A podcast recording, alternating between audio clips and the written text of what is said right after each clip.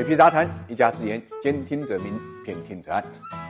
如果要说政策大礼包，那么这个大礼包莫过于呢两点五万亿的退税。最新的消息呢，实际上就是来自于二零二二年的政府工作报告。现在两会正在召开，李克强总理做的政府工作报告呢已经直播了啊。其中减费降税啊，是我们关注的非常非常大的一个重点，因为二点五万亿数据呢达到了历史的最高值，超出了市场的预期。那么众所周知啊，减税降费呢是帮助企业纾困的最最公平、最最直接的方法。那么近年来呢，减费降税的政策啊，中小微企业啊、个体工商户制造业都是最直接的受益群体。而今年它会实行实施呢组合式的税费支持政策，在两点五万亿的减费退税中间呢，新增了一点五万亿规模的增值税呢留抵退税，退税资金呢全部直达企业。从报告中来看，今年对留抵税额实行大规模退税，将优先安排呢中小微企业。对小微企业的存量留抵税额呢，六月份之前一次全部返还，增量的留抵税额。呢，足额返还，重点支持呢制造业，全面解决制造业、科研和技术服务、生态环保、电力燃气、交通运输这些行业。如此一来啊，既改善了增值税呢留抵退税的制度，又明显减轻了相关企业的现金流压力，一举两得。此外，今年呢，中国还会进一步加大呢研发费用，加计呢扣除政策实施力度，将科技型中小企业加计扣除的比例从百分之七十五提高到百分之一百，对企业投入基础研究实施呢税收优惠。完善了设备器具的加速折旧、高新技术企业所得税优惠等政策，以激励呢企业呢加大研发投入，壮大呢创新动能，更好的促进高质量的发展。就二零二一年的数据来看呢，全国新增的减税累计是一万零八十八亿元，新增减费呢是累计一千六百四十七元，其中支持中小微企业发展的税收优惠政策新增的减税是两千九百五十一亿元，占了全国新增减税的百分之之二十。九点三。那么总的来看，二零二一年实施的减费降税政策呢，成效是不错的。二零二二年现在规模又扩大到二点五万亿，政策力度呢不断加强，这对市场来讲是一个积极的信号。目前呢，为了保证政策的实施呢，财政部门和税务局呢已经开始着手做相关的准备。放水养鱼啊，水多鱼多的良性循环呢正在形成。